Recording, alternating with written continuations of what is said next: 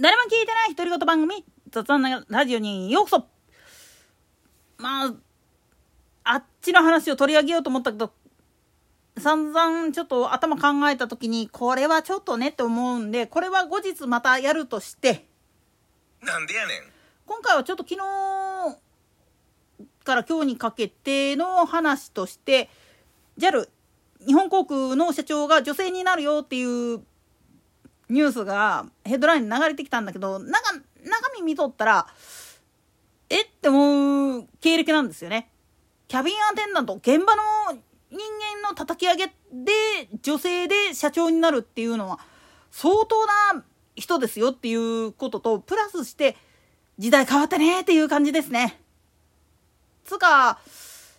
もっと言い方を変えてしまうと男性社会の世界において女性がトップに立つっていうのがどんだけ難しいことか。で場合によってはそれって女性であるがゆえに諦めなくちゃいけなかった部分っていうのがすごくあるんだよっていう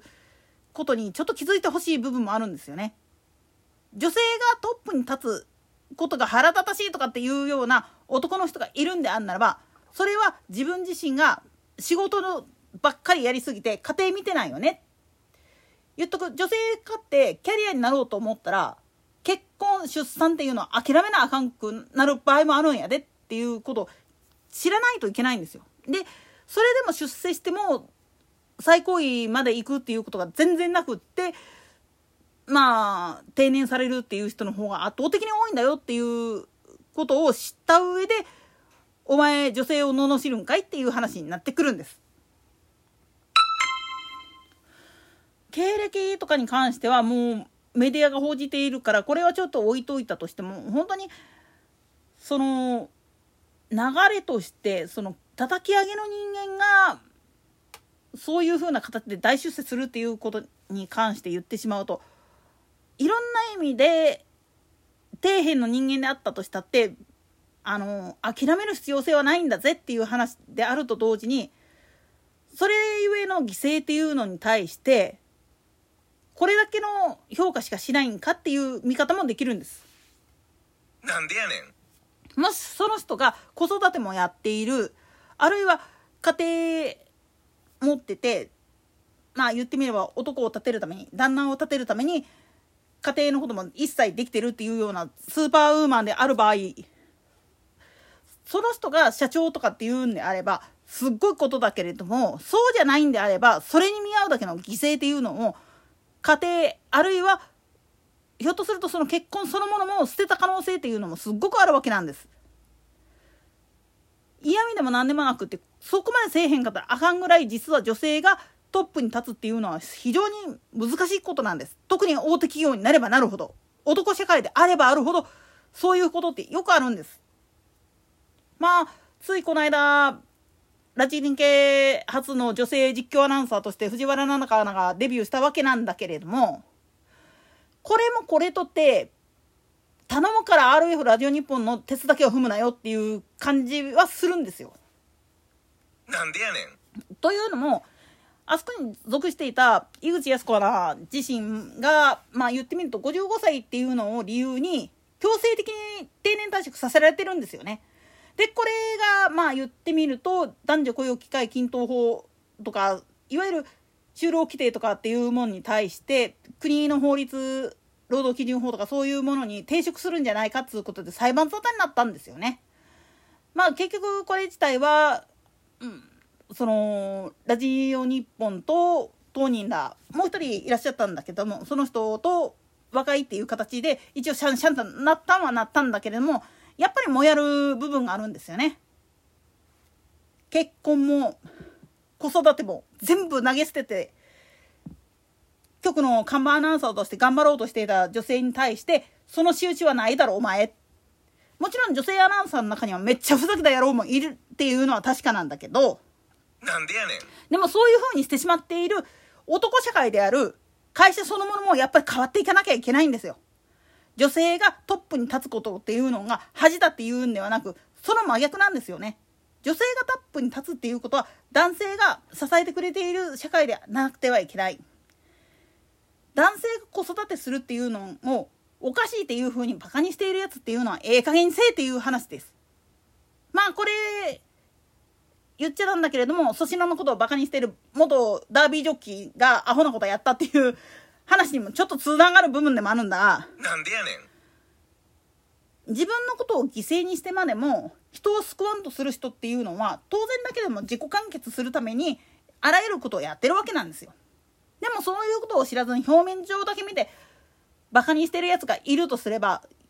そいつ過去にそういう風なすっごいことをやってたからっつったってそれにすがってるだけだよねっていう話で終わっちゃうんですよね。当然まあ某野党の党首あるいはまあ言ってみると石川県の被災者を愚弄してる連中あるいはまあ言ってみると政権批判のために災害を利用してし回っているお花畑系の人たちこういう人たちっていうのは結局は人を見下したいだけじゃんっていう一言で終わっちゃうんです。人を見下すんであるならばそれに見合うだけの対価っていうのをどこで払ってるわけっていうところに帰結せえへんかったらおかしいわけなんです。学歴に全部振りして全人生をそっちに振り向いたがためにそっから離れた瞬間に世間知らずだっていうのを知らされたことがすごく恥ずかしくってそれでバカにしやがってって言ってやけになってるやつって結構いるんですよね。かつてのまあカルト教団がやらかしたテロ行為っていうのだって実のとこ言っちゃうとそこなんですよね。学業に振り向きすぎて世間を知らずしてそして自分たちが信じる道こそが正しいんだっていうふうになりすぎたがためになんでその頭脳を他のことに生かせれなかったの？なんでそこまでしてまあ言ってみれば有能な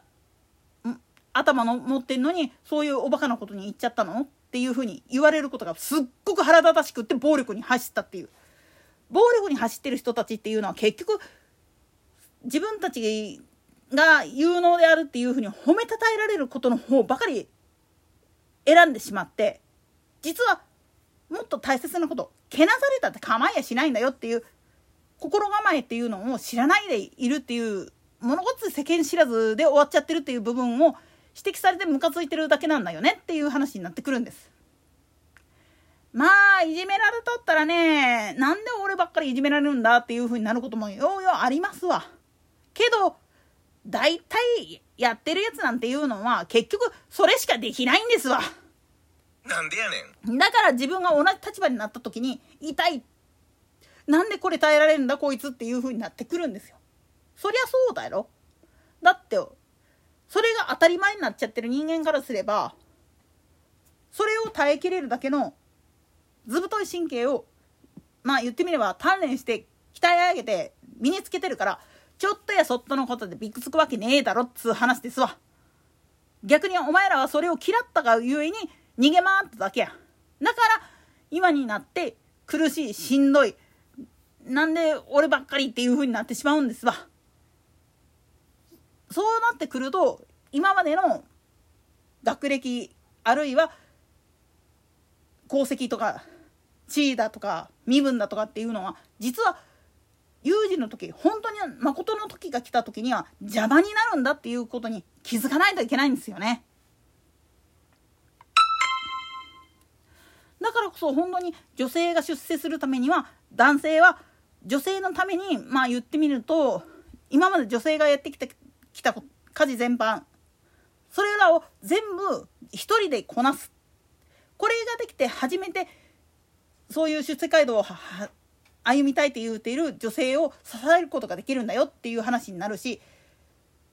女性も女性で子育て結婚っていうのを諦めたくないって思うんであるならばそういうふうに社会を変えていくっていうことはすっごく大事なんだよっていう部分に立ち返らないといけないんですよね。ただね、あんまりにもね、そういう現場とかを知らないような人間がね、トップに立たれてもめっちゃ困るんですよね。なんでやねん。どこの政党とは言いませんけれど、民主主義から外れたことをやって自分たちの方が正しいんだって言ってたって、そんなもん通じるわけねえだろっていう話ですわ。といったところで今回はここまで。それでは次回の更新まで。ごきげんよう。